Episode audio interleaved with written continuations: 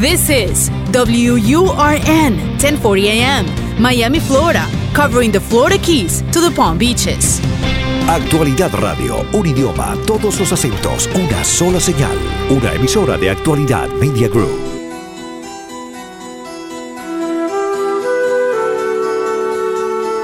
Comenzamos a desandar otra hora en el programa de El Profe Morales.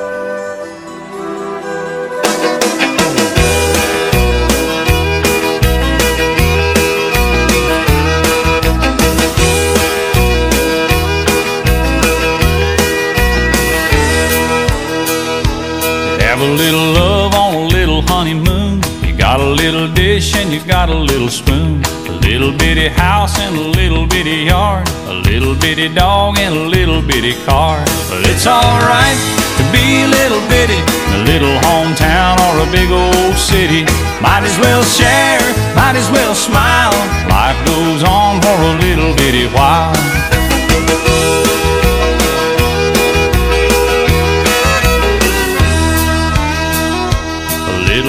Baby in a little bitty gown. It'll grow up in a little bitty town. Big yellow bus and little bitty books. It all started with a little bitty look. Well, it's alright to be little bitty, a little hometown or a big old city. Might as well share, might as well smile. Life goes on for a little bitty while.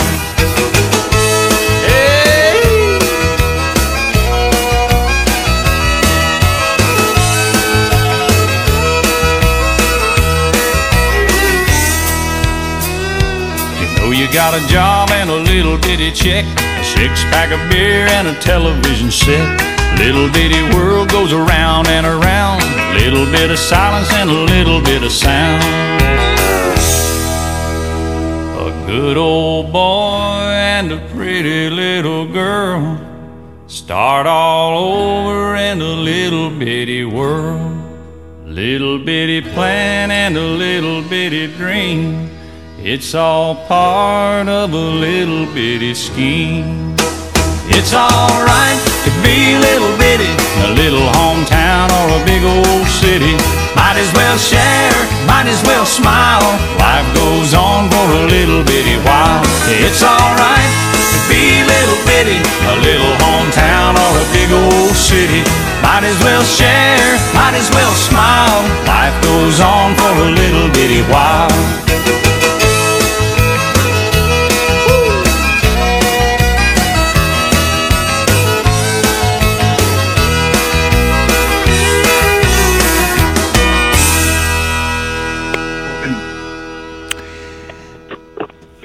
Ya en nuestra segunda hora de programa y en un año nuevo con tremendas expectativas, arrancamos con todo.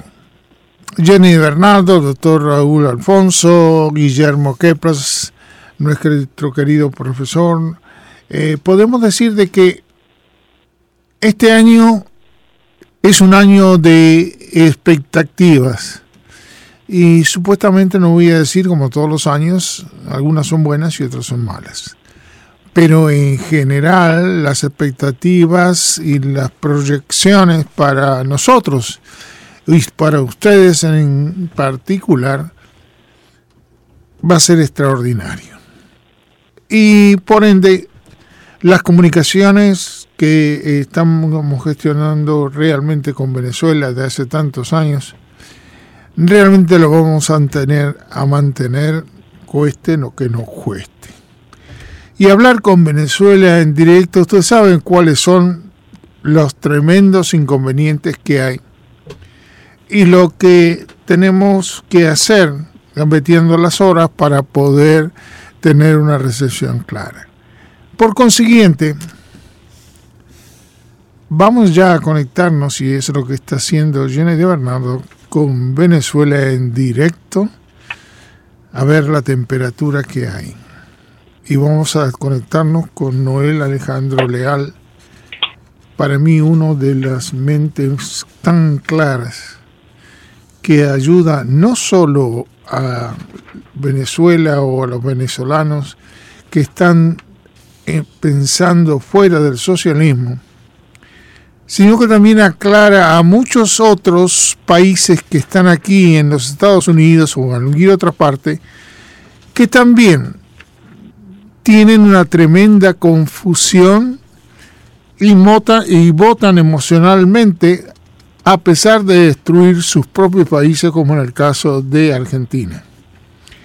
Quiero decirles que conectarse y poder tener esta posibilidad de que un líder venezolano con la calidad de Noel Alejandro Leal es muy raro de encontrar. El problema que yo pienso, y por eso quiero hablar con él esta noche, más profundo, es que es difícil que haya venezolanos en estos momentos que estén claros o están en una tremenda confusión producto de sus propios periodistas y producto de sus políticos de izquierda que son de la Internacional Socialista, la mayoría que hay, y adolecen de un partido de centro derecha o una claridad en lo que están haciendo o supuestamente hacen lo que pueden y lamentablemente están fracasando. Por eso ya directamente nos comunicaría con este, para nosotros, líder y que no lo pueden aprovechar los venezolanos, lamentablemente, que es Noel Alejandro Leal. Muy buenas noches, Noel. Adelante. Buenas noches, profe. Buenas noches, Jenny. Y a todos los que nos acompañan esta noche. Gracias por esta nueva oportunidad. Tú sabes que algunas veces uno dice, se hace lindo, otras veces se hace complacido, otras veces dice lo acompaño a las circunstancias y otras veces es muy probable que me quiera sacar el micrófono porque no estoy diciendo lo que tendría que decir o políticamente o lo que sería más conveniente en ciertas circunstancias. Pero creo que las condiciones que tiene América Latina en general es que están, van a ir cada vez hundiéndose más. Y esto no es porque lo diga un analista o analicemos nosotros de los Estados Unidos, sino que realmente las Naciones Unidas dicen lo mismo. O sea, siempre se dice que América Latina en general puede avanzar un 1%, 7%, y resulta que eso es falso. Eso lo hacen como expectativa cuando llega fin de año todo el mundo, como en Argentina, le ponen menos 6, y Venezuela le ponen, qué sé yo, estará por el piso, no tengo la menor idea, porque no hay cifras, no presentan nada como hacía la Kirchner, esta señora delincuente que eh, los argentinos le votaron de nuevo para entretenerse y que no ponen ninguna medida para hacer análisis correcto para poder ayudar a los ciudadanos, sino que los roban. Y en el caso de Maduro estamos en lo mismo. Ahora, yo quería preguntarle a, Noel Alejandro Leal si es conveniente o lo estoy viendo mal que lamentablemente todos los dirigentes, en casos los venezolanos acá en el exilio, y los que están repartidos por el mundo, que hay muchos millones repartidos en el mundo, eh, ¿por qué no existe ese sentido de agruparse? Tanto individualmente como colectivamente, porque no es solo individualmente, porque todo el mundo se queja, todo el mundo dice que puede que Maduro lo echen de una patada, pero todo el mundo habla, pero nadie hace nada. Y en el caso particular de los políticos, los periodistas y los que siguen atrás y los que lo ayudan, en el caso de las otras asociaciones que están en el exilio, han fracasado y de esta manera continúan con el mismo fracaso de combatir al comunismo o socialismo. ¿Y dónde están los que tienen idea? Porque por lo visto la estrategia de los de izquierda es mucho más clara, es mucho más de agruparse que lamentablemente aquellos que podían decir, como un análisis de futuro, lo mejor para cada país. Y yo le quiero preguntar a Noel Alejandro Leal. ¿Es la educación, en caso particular de los venezolanos, que no sepan agruparse tantas asociaciones de políticos, de abogados o de otros grupos, o no saben interrelacionarse porque lamentablemente si no te agrupas, no tiene fuerzas entre medio de los grupos delincuentes, de narcotraficantes y políticos tradicionales, que ustedes saben lo que son los políticos, unos mentirosos, pero mm, aprobados por la política internacional. Sí. Noel, ¿cuál es tu opinión y qué está pasando? ¿Se le tiene que, uno tiene que hallarse la boca o decir, señores venezolanos, qué está pasando con ustedes? Pero profesor, eso no es nuevo. Venezuela tiene un historial de grandes éxitos de individualidades. Son 400 individualidades han ido marcando grandes transformaciones en Venezuela. Individualidades que han logrado hacer el empuje, muchas se han convertido en pequeñas vanguardias que han hecho ese cambio, pero en fin son individualidades, individualidades como las que fueron generando la independencia, a las cuales podemos resumirlo primero en esa en, en, en, tres grandes nombres, pues, en Bolívar, Miranda y Sucre. Tenemos después otras individualidades que fueron construyendo el país. Gómez agarró ese cuero seco que era Venezuela y lo construyó, lo hizo nación. Después Pérez Jiménez decidió que ese campo, ese, ese, ese, esa entidad rural que era la Venezuela de, de inicio de los 50, convertirlo en, en, la maravilla que fue la Venezuela de finales de los 50. Y esos son hechos de individualidades. Nuestro comportamiento como colectivo siempre ha dictado mucho que desear. El venezolano como colectivo tenemos grandísimos problemas en eso. ¿Y por qué no hay esas uniones? Y vamos al caso actual. El caso actual tiene que ver mucho con el gran desconocimiento ideológico de la situación venezolana. El desconocimiento ideológico de la situación venezolana es realmente profundo y por lo tanto no se logra entender la situación. Es muy difícil durante todos estos años en el punto, en mi punto particular, vamos a, perdone que, que, que, que, lo enfoque directamente desde mi ángulo, durante años yo estaba mudo hablando con una pared, nadie entendía lo que, lo que yo estaba explicando, se negaban el proceso ideológico y ahora encontramos otra parte, hay un, por fin, hay una estructura que está entendiendo el problema, pero lamentablemente quieren abrazar exclusivamente a un ala del pensamiento ideológico contrario, lo cual no basta para atender el problema en general. El liberalismo es parte de la solución del problema, parte de la solución del problema.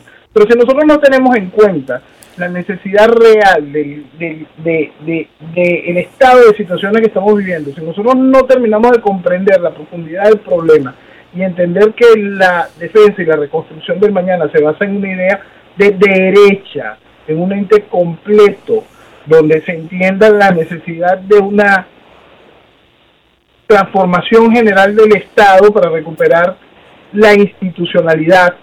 Y eso no se hace a través de esos mecanismos. Entonces, mucho del problema de la unión, uno, es el punto ideológico y otro es las miserias personales, las cuales siempre están presentes para este tipo de situaciones. Otro punto importantísimo es lo que ya sembró la estructura revolucionaria. La estructura revolucionaria fue generando una serie de, de infiltrados, de, de, de cosas que llegan a entrar en cualquier tipo de organizaciones para generar distorsión y vender a sus miembros, entregarlos al gobierno. Dentro del proceso de las infiltraciones también está el infiltrado que se viste de mediador de lo correcto. Entonces ese mediador de lo correcto inmediatamente te pide que te unas con más gente, más gente que va generando el lastre en contra de la acción correcta. Y por supuesto viene el fracaso es difícil decirle de verdad que vaya a poder existir esa unión en pro de ese sentido. Ahora, ¿en qué está unido el venezolano? El venezolano está unido bajo un consciente que es el mismo desde el principio, el antichavismo. El antichavismo es quizá la única cosa que une realmente al venezolano. Y lo, lo, lo, lo marca y lo execra del chavismo. El, estos mediadores, estos influencers que forman parte de la supuesta oposición, han ido ahora reconociendo al chavismo como algo positivo, son tan asquerosos que llegan a hacerlo de eso frente al género a lo que ha generado eh, Maduro durante su gestión. Maduro simplemente le está dando la continuidad al proceso chavista. Entonces eso va generando ese tipo de ruido, ese tipo de, de engañar a la gente constantemente, va haciendo que sea tan complicado generar un núcleo masivo de unión. Pero eso sí puede ayudar para entender la necesidad de una vanguardia que se convierta en esa punta de lanza que haga el cambio. Pero hasta para la construcción de esa punta de lanza hay problemas. Tú sabes que no voy a andar con vueltas y voy a repetir, algunas veces uno voy a ser molesto, pero yo creo que basta de poder hacer contemplaciones ni voy a arrastrar a ninguno de los que hacen o arrastran a la gente porque, discúlpame, eh, la mayoría entonces del pueblo venezolano hay que eh, arrastrarlo, hay que mm, hacer una manada que alguien aparezca y los, los lleve a, a donde los convenza. ¿Por qué te voy a decir? Estamos hablando que Bolívar, cuando salió de Venezuela, salió con una tropa, sin ropa, sin zapato, con un frío, cruzando las montañas, y ni sabían dónde iban porque no habían conocido más que Venezuela. Los que acompañaron para la libertad de otros países en Latinoamérica.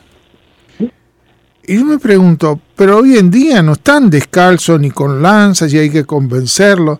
Tienen ropa, tienen televisión, ven lo que es otra parte del mundo. Muchos de millones están en el exilio en, en los Estados Unidos disfrutando del apoyo que Estados Unidos le dan. Entonces quiere decir de que aunque se le dé apoyo a todos, los venezolanos no saben agruparse porque la agruparse es la fuerza. Si no se agrupan, quéjense en su caja, en su casa, quejen en la esquina, vayan a tomar un whisky, un café, pero eso no resuelve ningún problema. Y tampoco vamos a poner a apañar a periodistas que estén hablando eh, siempre la misma historia. Ahí está, yo, yo, yo estoy el clavo, y eso es lo que hace difícil la, uh, el agruparse. Profesor, este, muchas veces la exigencia es esa, vamos a agruparnos. ¿Y con quién? Porque con quién es en donde está el principal detalle de lo que está en el país. En el país de repente crece alguna estrella, algún cantante de reggaetón viene y dice, no pongo a Maduro, y te exigen a ti, mira, siéntate con este tipo, dice que se opone a Maduro. ¿Y para qué? ¿Para qué? Eso es parte de la, la, la esencia del problema. Si ese cantante de reggaetón por lo menos supiese qué demonios es política, qué demonios es proceso ideológico, sí, uno se sentaría y discutiría y buscaría las herramientas para utilizar la fuerza de, de, de, lo que puede significar ese, ese símbolo para un grupo de la población y poder arrastrarlo hacia el camino correcto. Pero no, la cabeza la tienen llena de basura. ¿Por qué? Porque hasta ayer apoyaban a Chávez y mañana apoyarían a Chávez. Porque no hay conciencia de país. Y eso es uno de los grandes puntos de que por qué no puede, no, no nace una agrupación real. No nace la agrupación, deficiencia de conocimiento ideológico, falta de conciencia del valor de lo que significa Venezuela. Eso hace y deja lejos esa posibilidad de agrupación. Es una cosa que es lamentable. Y sí, no solo el pueblo venezolano, todos los pueblos del mundo siempre necesitan algún tipo de líder que los guíe. Ese, ese, ese esquema de que los colectivos toman las decisiones lleva hacia los fracasos este, seguros. Siempre va a ser algún tipo de líder. El asunto es qué debe hacer la población. Seleccionar al líder que lo lleve hacia el camino medianamente correcto, más cercano hacia lo correcto y para eso deben de tener claro cuál ha sido su mensaje previo, cuál es su mensaje actual, cómo enfrentó o describió la situación desde el principio, si la acompañó o no, si entendió el grado tanto criminal como ideológico de la estructura que gobierna a, Venezuela y si tiene de verdad las herramientas para decidir esto es lo que hay que hacer mañana frente a la realidad de lo que nos queda en Venezuela. Siempre será un líder el que arrastre al colectivo, nunca será la masa el que arrastra el líder. Yo creo que en algún momento hay que eh, hablar claro, como siempre tú lo hiciste, y la mente clara que tú tienes en cuanto a todo lo que sea política. Pero hay una forma en saber de que si yo cuento esto, parecerá un chiste, pero no es un chiste. Yo no creo que los venezolanos estén pensando a comprar soldados para que vayan a defender Venezuela. Porque, y capaz que estoy loco, pero no estoy loco. Quiere decir que hasta ese nivel se estaba llegando de que los propios venezolanos no defiendan o no tengan la capacidad de defender su propio país. Ahora, si ustedes me dijeran de que es un país como Argentina, como cualquier otro país centroamericano, que no tienen recursos, bueno, es verdad, con, con tres bayonetas y con un tanque viejo o con, con sable o con gritar, eso no se va a ningún lado hoy en día. Lo que se necesita es dinero y una organización que con gente que piense a dónde quiere ir, tanto para el mal como hace Maduro para destruir su pueblo, también que tiene que tener inteligencia y capacidad para construir. Y como siempre tú dijiste, Venezuela es el único país que puede automantenerse sin hacer importación, es, exportaciones ni nada, porque todos los recursos lo tiene y le sobra. Y ahora que se vació el país, más todavía. Entonces yo me hago esta pregunta. Señores venezolanos, discúlpenme, ¿qué les pasa? ¿Quién le va a sacudirlos a ustedes para que se agrupen? En el exilio nadie los persigue. ¿Por qué no se agrupa y se hace notar? Porque lo que yo estoy viendo, si se hacen notar, están callados. Y si se agruparon, están callados. Y si no se escucha uno que está viajando por otro lado, otro le está pidiendo a las Naciones Unidas, otro le está pidiendo a los países para que defiendan Venezuela. Yo creo que eso ya está agotado. Está agotado y, hay un punto fundamental. por eso es que el primero está en entender en me agrupo con quién y para qué. Hay sobre 200 agrupaciones allá afuera. Muchas se están reuniendo para generar una nueva consulta. Por favor, ¿Qué va a consultar? ¿A qué? ¿Para quién? ¿Con qué? Y a decirle qué a quién. La realidad venezolana está más que clara y entendida para todo el mundo. Lo que quiere es generar una consulta para construir una nueva plataforma. Pues no, es inútil. Es absolutamente inútil porque se la va a robar la estructura tradicional política, porque por ahí no es el camino, porque aquellos saben manejar y tienen el control mediático de la situación. Mejor que lo de, mejor que los otros, sí. Y por mucho. y con dinero. Por eso, profesor, es tan importante entender que más allá, yo, ese, ese, yo siempre le, digo a la gente, deben de estar pensando un tanto en la unidad, en la agrupación, para ir pensando primero cuál es el objetivo, quiénes pueden lograr ese objetivo, y allí construir la plataforma para hacer viable ese objetivo. Pero sí, lo que creen es, yo, únete tú con aquel que viene del movimiento socialismo, pero no, él ahora ahorita es el fe de los nuestros. No, señor, así no es. Esto no es así. Eso hay que pensar, hay que entender, hay que planificar y hay que entender que de verdad existe una comunión en el pensamiento con respecto, sobre todo, a lo que hay que hacer en lo inmediato para poder entender cómo de verdad vas a contar con ese apoyo para el mañana. Porque una de las cosas más delicadas de nuestro hoy es cómo entender y enfrentar los primeros días de nuestro mañana. Ese es nuestro mañana en el que consigamos extraer a la revolución va a llevar una serie de situaciones que nos obligarán a tomar una serie de decisiones las cuales no le va a gustar a nadie. Y si con las personas que nos reunimos para poder lograr ese cambio, ese mismo día empiezan a decir, no, eso no es correcto, esto se cae y se destruye el país. Por eso, la madurez y el entendimiento del problema político ideológico es lo primero para poder decir, me siento con quién hablar de qué. Vamos a, pensar de qué manera nosotros que no estamos en Venezuela y miramos de afuera, nosotros que tenemos un micrófono, gracias a Dios, y podemos comunicarnos con el mundo, pero yo me hago una pregunta, ¿pero para qué? Porque al final, al cabo, uno dice, ¿y para qué? ¿Para qué tenemos que hacer una voz, dónde están las agrupaciones que apoyen la voz que sale, al líder que va floreciendo, ¿dónde están? ¿Cuándo van a salir? Perdón, perdón.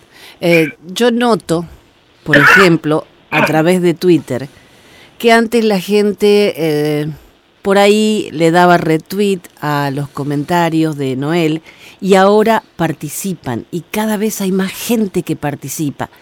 O sea que, aunque sea lento, se está despertando mucha gente. Hay que unirse ahora. Ahora es la etapa de unirse. Hay un país que está despertando y está despertando en el entendimiento del problema y eso es lo fundamental.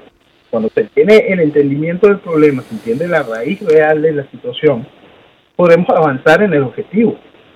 Mientras tanto, no lo podremos lograr. Este es el punto fundamental de esto. Por eso yo creo que hay una etapa nueva. No se puede seguir hablando y entreteniéndose. Señores, agrúpense, quieren un teléfono, quieren un lugar donde se las asociaciones, no individualmente, porque nadie va, ni tiene, ni veo que haya un venezolano que tenga tiempo de sentarse en su casa atendiendo todos los llamados todos los días, dando teléfono o lo que sea. Es un tremendo gasto y cada uno está haciendo para ganarse la plata, para mantenerse en los Estados Unidos. Lo que acá se necesita son las organizaciones, tantos de distintos grupos, para poder empezar a tener una base y saber cómo hay que hacer, como hizo Bolívar, con la gente que no piensa, también hay que llevarla. Acá no es cuestión, hay que de alguna manera explicarle que si quieren arruinar sus hijos, a su padre, a su abuelo, ya lo hicieron. Es porque eh, seguimos sufriendo o qué va a ser el futuro. Por eso Noel Disculpa esta descarga, pero yo creo que lo importante es que hay que empezar a agruparse y a pensar fuerte con mentes creativas.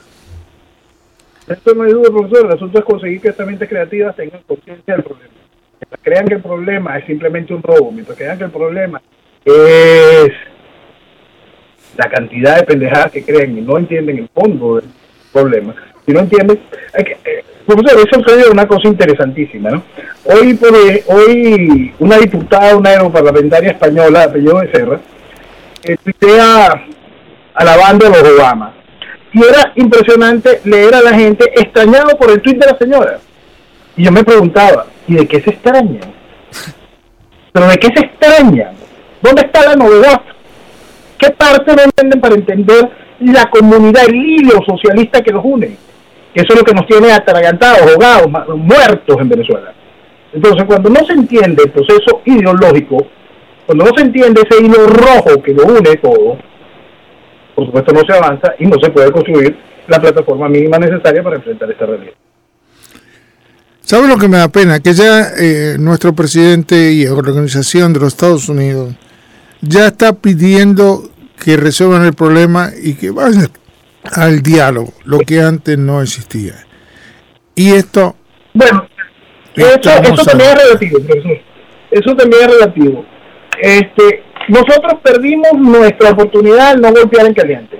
Eso lo hemos dicho desde hace dos años para explicar que teníamos un punto específico cuando debimos golpear en caliente un poco antes del final del 2018 y que toda la gracia de lo que vino a ser el guiado y todo su chiste era reinstitucionalizar la estructura de la tiranía y darle una nueva forma a su estructura de gobierno. Llegamos a tal nivel de nueva forma de su estructura de gobierno y el reconocimiento de esa nueva forma de su estructura de gobierno que ya hoy el Washington Post publicó una nota donde dice que Maduro está listo para dialogar con los Estados Unidos. No es que esté buscando un diálogo aquí adentro. No.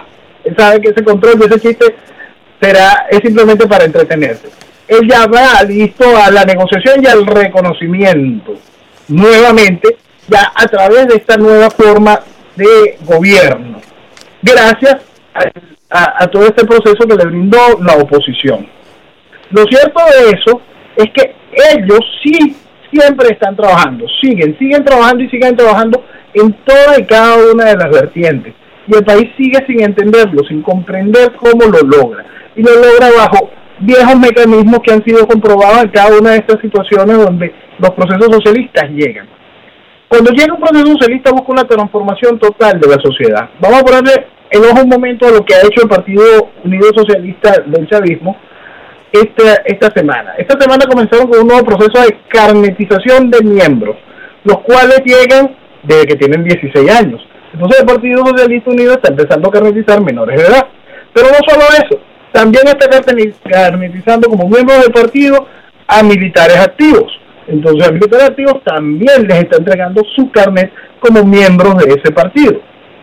Ellos siempre están trabajando, siempre están avanzando, siempre están adoctrinando, siempre están socavando. Pero el país sigue pendiente de chistes ridículos como lo que vivimos la semana pasada en la Asamblea Nacional, el teatro constante al que someten al país esta, esta payasada de diputados que dicen vamos a la asamblea pero no vamos y tenemos listo todo un escenario y un templete en un teatro, en un anfiteatro, que es el colmo de la burla a esa sociedad. ¿Y cómo puede reaccionar la sociedad frente a eso cuando busca algún tipo de luz?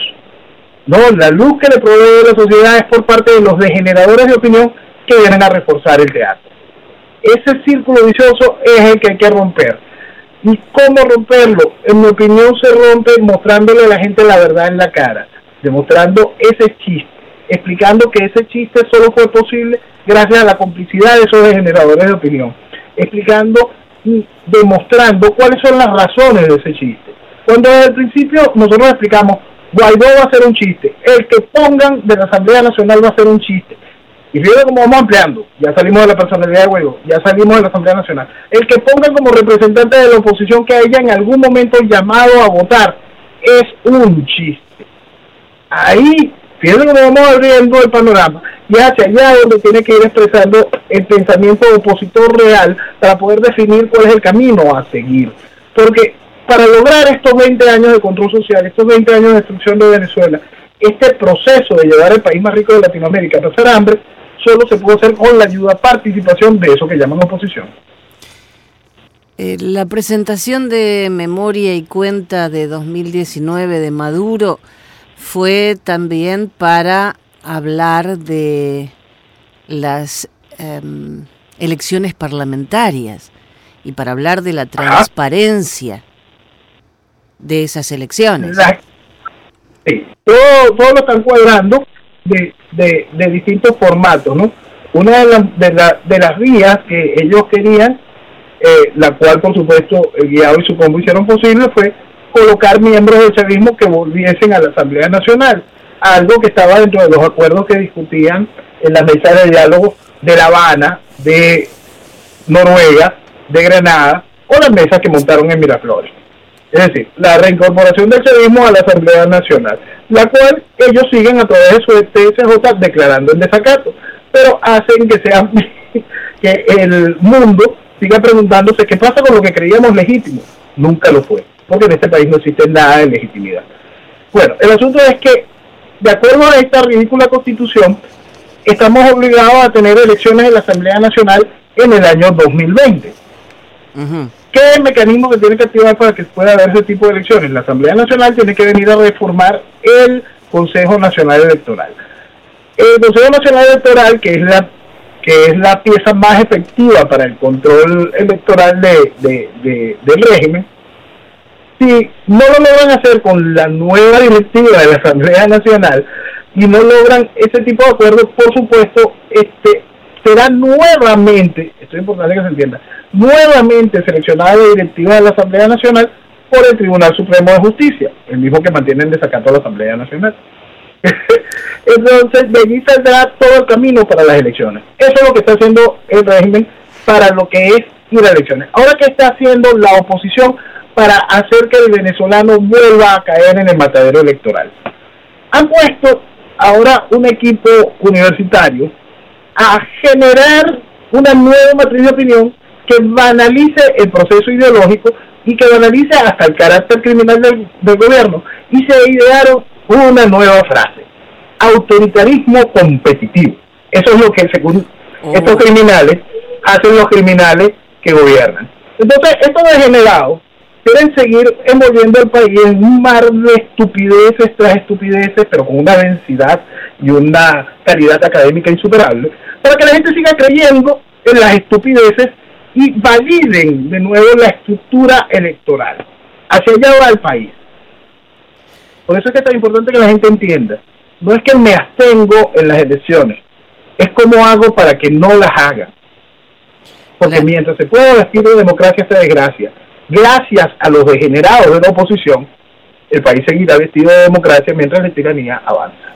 La presidencia del CNE la tiene Tibisay Lucena y ella advirtió, escucha bien Noel, esto es muy importante, ¿eh? que la observación electoral internacional se ha constituido en la práctica en una especie de acción supranacional por encima del Estado.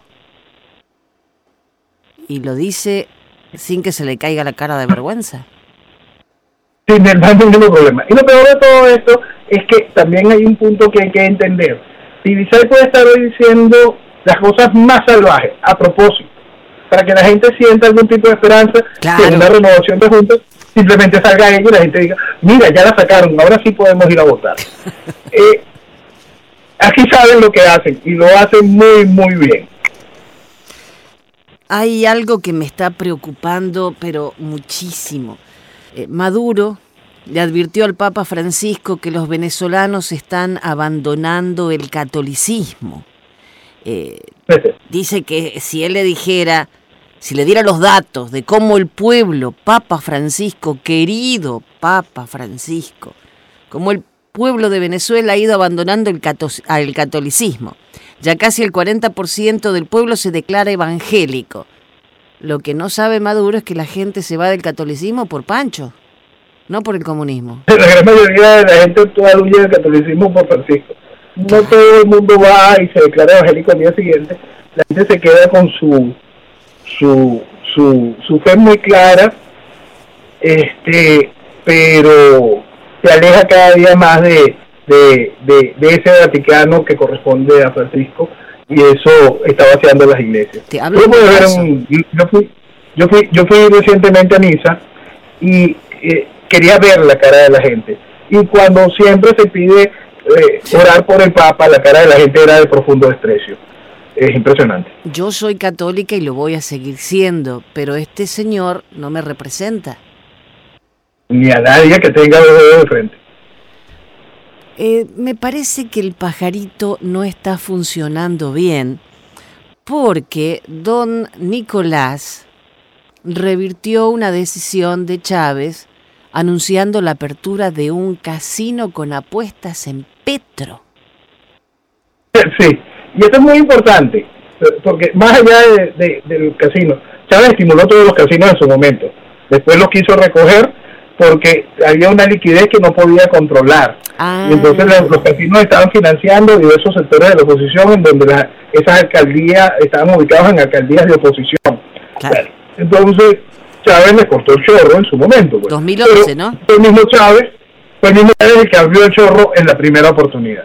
Entonces, ahorita, por supuesto, Maduro pasa a esta etapa y pasa a esta etapa por una necesidad de liquidez. Ahora vamos, vamos a entender un, un punto de la economía de la que hemos hablado que hoy va a tomar más cuerpo.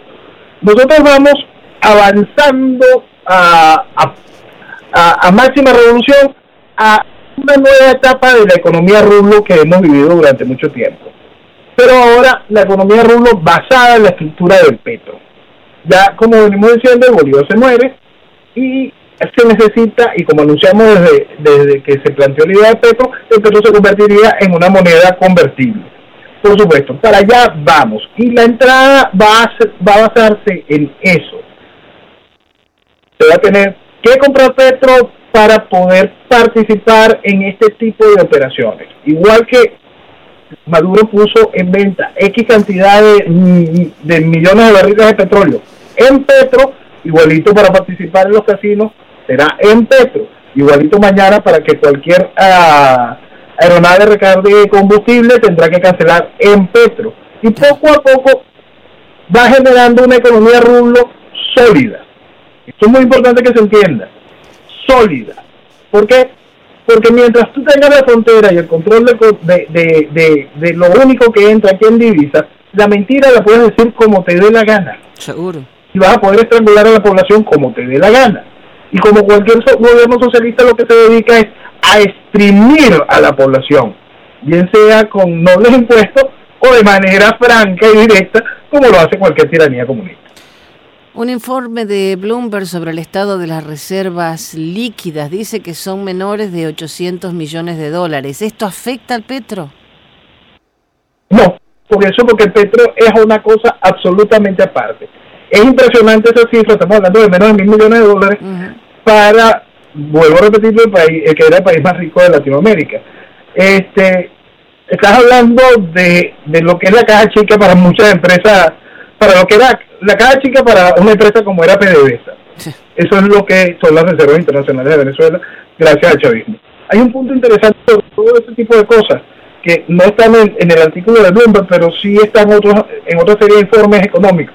Venezuela ha tenido un decrecimiento per cápita en la gestión de Maduro, que simplemente la herencia de Chávez, pero el número vamos a tomarlo de la gestión de Maduro, cercano al 79%. Es un récord impresionante en un proceso de destrucción de un país. Es la crisis más grande que se pueda ver en la historia. Es otro de los grandes récords que el socialismo ha logrado con Venezuela. Es bien interesante ese número, el 79%, porque estamos hablando de un país grande, eh, entendiéndolo como Venezuela en su poderío económico, y vamos a pasarlo al crecimiento económico puntual de Guyana, de nuestro vecino. Guyana tiene un crecimiento económico ficticio, pero el número está allí, debido a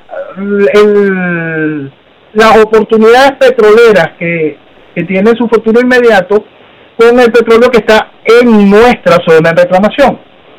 El petróleo que le pertenece a Venezuela. Guyana está creciendo en un 79% en un solo año. Ja, el mismo número. Entonces, es el mismo número, gracias al socialismo estamos viendo todo eso de nuevo. Gracias al socialismo, gracias a Chávez, gracias a Maduro, gracias a la oposición que viste democracia y que ha permitido democráticamente la destrucción de Venezuela. Elliot Abrams dice que Rusia y China ya no dan armas ni dinero a Maduro. Pero... Este, ya Rusia y China dieron todas las armas que pudiesen dar y por supuesto darán más. Es importante que, se entienda que en Venezuela están declaradas, que tenemos baterías S-300, las declaradas. Tenemos por supuesto el reconocimiento general de que tenemos aviones Sukhoi 30, tenemos cualquier cantidad de casas chinos, tenemos cualquier cantidad de radares chinos. Y eso es lo declarado. Lo no declarado se pierde de vista. Adicional a eso, adicional a eso, está todo este juego de titulares. Los chinos ya no están ayudando a Venezuela, pero los rusos comercializan el 70% del petróleo que, vende, que, se extrae de Venezuela. Nada más. como, de, como hemos hablado en ocasiones anteriores, se van turnando, ¿no? Claro. Ahora me toca a mí. Eh, ahora me toca a mí. Entonces, hoy los rusos están comercializando el 70%. Es más, cuando algún otro país fuera de la, el negociado habitual que, que se hace entre India y China, todo para vender las refinerías chinas a través de la triangulación rusa. Pero cuando algún otro país le interesa, debido a las facilidades que pone el gobierno para que se, debajo de cuerda se haga el negocio petrolero, ya se trata directamente con brokers rusos y no con nada que tenga que ver con la industria venezolana. Pero Venezuela y Cuba revalidaron la cooperación petrolera iniciada por Fidel y Chávez hace 20 años atrás. Eso es como una respuesta al hecho de que eh, es la manera como la revolución le responde al presidente Trump con la suspensión de los vuelos por la ayuda de Maduro a Venezuela, la ayuda de Cuba a, a, la Venezuela de Maduro. Entonces la revolución decidió responder diciendo estamos más unidos que nunca. Ahora el presidente eh, de Guatemala es el que va a cerrar la embajada eh, eh, ay, se me fue el apellido, Jan Matei. Bueno, el primer presidente que hizo lo correcto en su momento, en el momento del desconocimiento al chavismo a principios del año pasado, fue el presidente de, Paraguay. Sí. El presidente de Paraguay cerró la embajada y expulsó a los representantes del chavismo de su tierra. Él hizo lo correcto. El resto se quedaron más que todo en un sí, no te reconozco, pero qué bueno que somos amigos. Bueno, Jean Matei el jueves anunció el cierre de la embajada y la ruptura definitiva de relaciones con el gobierno de Maduro. Sí. Él viene por un hecho fundamental, pues él quiso venir siendo presidente electo y no pudo ni bajarse del avión en el aeropuerto. pues. Sí, me acuerdo. Entonces, cuando lo devolvieron, ya, ya él tenía ya el resto del libreto lógico a, a realizar. Le aplaudo que por lo menos sea coherente en eso. Y Ecuador, que accedió a recibir dos delegaciones de Venezuela en el Foro Global de Migración, la de Maduro y la de Guaidó, ¿cómo se entiende eso? Diálogo, Ah. Ya. diálogo, diálogo y más diálogo. ¿Hasta decir, cuándo? ¿hasta cuándo? Hasta la victoria siempre dicen los comunistas, entonces será por siempre la estructura del diálogo, ¿no? Es importante de- de- describir ciertos puntos con respecto a esta nueva etapa del diálogo. Esta nueva etapa del diálogo, la reinstitucionalización y ahora, como pasamos, explicamos, eh, el Guaidó y su venía, toda la estructura que generó Leopoldo López venía a reinstitucionalizar la tiranía venezolana y la aceptación de su particular forma de gobernar. La aceptación para ahora en la etapa de nuevo reconocimiento de esa estructura como gobierno. Esa estructura tiene un año para poder avanzar, un año para poderse consolidar, para poder demostrar que de nuevo tiene el control de Venezuela. Por eso hablamos del artículo de Washington Post de, que, que hace hoy, donde reflejan el hecho de que Maduro tiene control, vamos a volver a hablar de tú a tú, Estados Unidos y nosotros. Eso es lo que están buscando demostrar y eso lo lograron con la ayuda y la acción propia de la oposición. Por eso es tan interesante ir, ir a, a, a poner un punto fundamental en todo esto y hacia donde el país tiene que despertar. Todo lo que suceda dentro del marco de la constitución de Venezuela, no importa si lo dice Duque en Colombia, no importa si lo dice Ecuador, no importa si lo dice lamentablemente los mismos Estados Unidos. Todo lo que se pretende hacer dentro del marco de la constitución de 1999 simplemente ahoga el futuro de Venezuela, lo mata, porque no existe ningún tipo de salida legal, jurídica o eh, electoral para esta situación, no la existe. Todo simplemente es una gran, gran mentira que haría que la estructura revolucionaria permanezca, aunque sea por un rato en la sombra, mientras sigue generando el caos futuro. Por eso es tan importante entender esa realidad para poder avanzar. Nadie de lo que esté planteando, el planteamiento este tan, tan noble que hace Colombia de un proceso de elecciones limpias en el proceso del año 2020, por favor, que lo, que, lo tenga a mano, quémelo. Y no deje que más nadie crea en esa pendejada, porque es importante que la gente empiece a pensar en cosas serias. Estados Unidos extendió por 90 días la licencia que protege los activos de circo eh, y prorrogó la licencia de operaciones para Chevron y otras empresas estadounidenses en Venezuela. Sí, por eso todo sigue igual. Claro, Todo sigue igual. Porque estamos en ese periodo de esa licencia. Esa licencia va a ser extensiva, confío yo, que estemos en el último año de la misma. todo depende de que pasen las elecciones. Exactamente. Es importante que la gente entienda. Es las elecciones que importan, de los chistes que suceden aquí no tienen nada que ver con la realidad. Sí, sí, sí, vaya que sí. Ahora, creo que todos tenemos que aprender de Bolivia.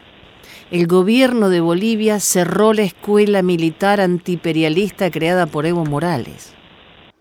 No solo eso, no solo eso, está dando rienda suelta para que destruyan estatuas, está dando rienda Sí. suelta para que se entienda cuál es la realidad, está dando rienda suelta a que la gente se reencuentre con su fe, está dando rienda suelta a que la gente entienda que Bolivia es una sola, que esa división que quiso generar eh, Evo entre Santa Cruz y, y La Paz La no Paz. existe, que, que, que el asunto es que son una nación, así que ahí hay que aplaudir.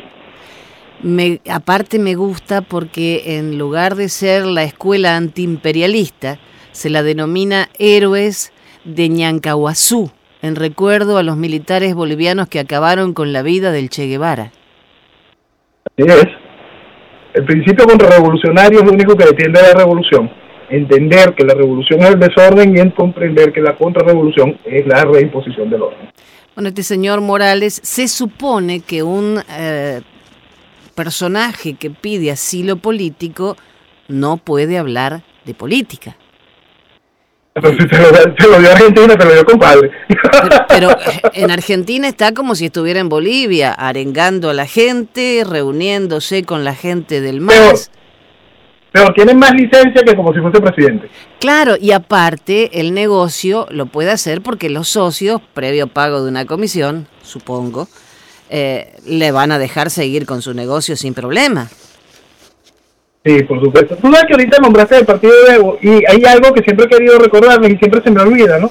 Pero eh, aquí, aquí hay un cáncer en Venezuela hace mucho tiempo que es el MAS, el Movimiento Socialismo. Ese partido, el partido de Teodoro y Pompeyo y otra serie de criminales guerrilleros que fueron criminales toda su vida y de repente la pacificación de Caldera lo volvió eh, nobles diputados por supuesto de ahí siguieron el proceso de destrucción de Venezuela, pero desde el voto y la democracia. Entonces, es ese, el MAS, el Movimiento Socialismo, el mismo título que tiene el partido de Evo. El MAS tenía un eslogan. El eslogan es, si podemos, somos más. Entonces vemos que el proceso que destruye España es de Podemos. Señores, la revolución una sola hasta en las palabras. Todo, todo, todo lo mismo. Eh, Todo lo mismo. Y Todo lo mismo. Y, y- es increíble esa ceguera, ¿no? Por eso era parte de lo que le decía el profe hace rato.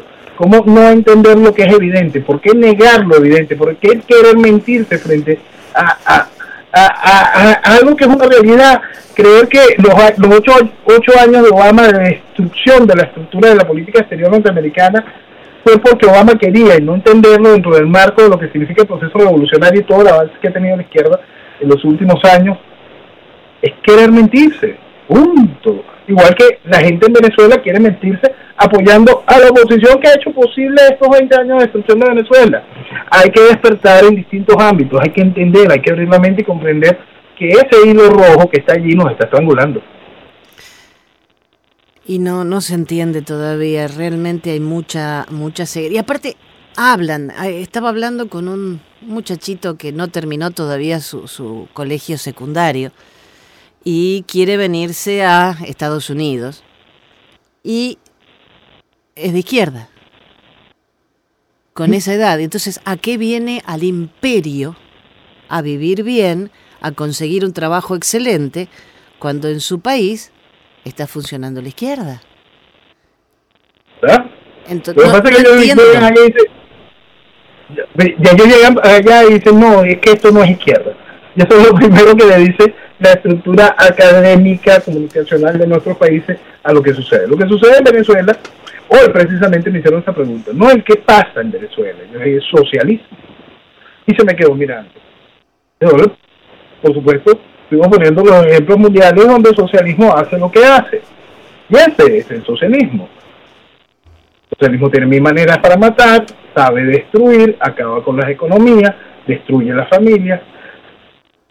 Eso es el socialismo. ¿Por qué quieren cambiar la realidad? Una cosa es la gerencia social, otra cosa es el desarrollo visto desde el punto de vista de la libertad del individuo. Es decir, puntos totalmente contrarios a lo que es el socialismo. Cuando una persona se acerca al socialismo, quiere socialismo, lo que obtiene es Venezuela. Esa es la realidad. Me mandaron una, una foto muy interesante. Un muchacho va a una biblioteca y le dice a la bibliotecaria, eh, por favor, necesito un libro que hable de los logros en los países socialistas. Y la A la señora, de ficción. ¡eh! que lo estaba buscando y A la sección de ciencia ficción. Mira. Jenny, hablando de lecturas, vamos a una lectura real e importante.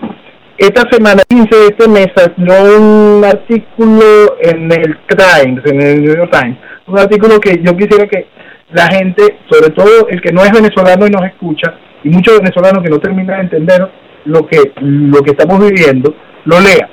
El artículo juega con una zona de Venezuela que se llama Parmana. Parmana es un, un pueblo que está muy cerca de Caicara de Orinoco, muy cerca de la, so- de, de- de la zona minera, este, en el sur de Venezuela. La gracia del artículo, que me parece muy completo, tiene errores lamentables, como creer que la oposición en algún momento quería o podía hacer algo positivo. Hasta hay un viso donde dice Chávez entendió, no Chávez siempre fue un criminal, lo que buscaba la destrucción de Venezuela.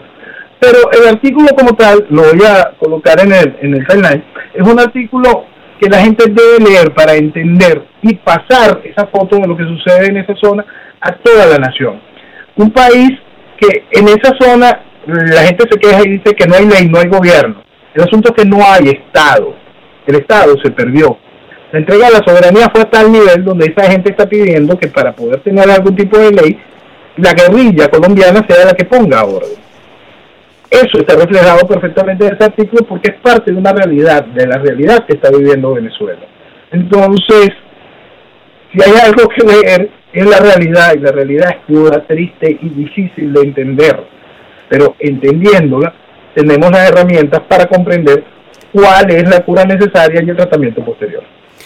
Eh, estaba viendo, ahora que hablas de Colombia, estamos todos mal con la tos eh, que los vecinos del Manteco denuncian una masacre eh, perpetrada por miembros del ELN en una zona minera. Pero eso ya es, ya es corriente, ya pasa siempre. Es la constante, es la constante. Antes Chávez lograba callarla. Fíjate, en el año 2002, el general González González le presenta a Chávez dónde estaban los campamentos guerrilleros, dónde habían ejecutado matanzas, dónde estaba cada una de estas. Y Chávez fue callando y silenciando todo ese tipo de situaciones. Estamos hablando del principio del 2002, es más, finales del 2001 cuando se presentó ese informe, y Chávez fue callando todo eso y eso motivó, fue parte del combustible de lo que fue el lanzamiento del 11 de abril del año 2002. El proceso de penetración de la guerrilla, el, el entregarle la soberanía de Venezuela a toda la estructura y columna del Foro de Sao Paulo, al entregarle nuestra soberanía hasta el control, como te he hablado de los registros y notarías pertenece a Cuba, lo tiene Cuba, igual la soberanía física, también mucho lo tienen los carteles del narcotráfico representados principalmente en estas dos organizaciones de la FARC y el ELN. Entonces, toda esa vida, toda esa vida, todo ese desastre que se está viviendo hoy no es nuevo. Eso también me recuerda el, el último, uno de los últimos tweets de Guiado donde dice, se reveló la dictadura, y entonces tú te preguntas, ¿se reveló de qué? ¿De qué? ¿De qué? Entonces, cada vez que el país tiene que enfrentar esa realidad y un nuevo librito, ay, ahora sí, mira, por favor, son 20 años, son 20 años de destrucción de Venezuela, máxima revolución dentro de un proceso de más de 60 años de socialismo. Entonces, esa es la realidad de lo que nosotros vivimos, esa es la realidad que nosotros tenemos que enfrentar para poder recuperar a Venezuela y hacer que este país maravilloso vuelva a brillar. Este país maravilloso tiene el con qué y de sobra. Lean ese artículo y van a enfrentar una serie de realidades en el tiempo. Lean ese artículo y van a poder comprender en mucho cuál es la cura, porque entendiendo la realidad se sabe. Claro, así es más fácil. Pero a veces, eh, si estamos esperando que venga un papá como el guiado, que, no, que, en realidad la única guía que hizo fue el precipicio, no se va a resolver. La guía, Tú sabes que es muy importante que el país entienda esto, nosotros insistimos mucho durante el año pasado desde el inicio. Este proceso, esta transición de 360 grados que estamos dando más de una vuelta hacia esos 360 grados, este, venía a reinstitucionalizar la tiranía. Lo lograron no se mientan, lo lograron. Este, y eso que escribe hoy el Washington Post es la realidad. Lo lograron. El gran esfuerzo de lo que hizo la gente con su voto en el año 2015, al poner esa partida de degenerados a que representaran su voz en la Asamblea Nacional, trajo estos frutos. Asuma su responsabilidad de votar en tiranía. El querer mentirse nos puso aquí. Noel, eh, lo dejamos, Dios mediante, para la próxima semana, que sin duda va a haber muchísimas noticias para comentar. Eh, que tengas una buena semana, gracias y viva Venezuela. El viva. Morales está en Actualidad Radio, 1040 AM, desde las 12 de la noche del sábado hasta las 6 de la mañana del domingo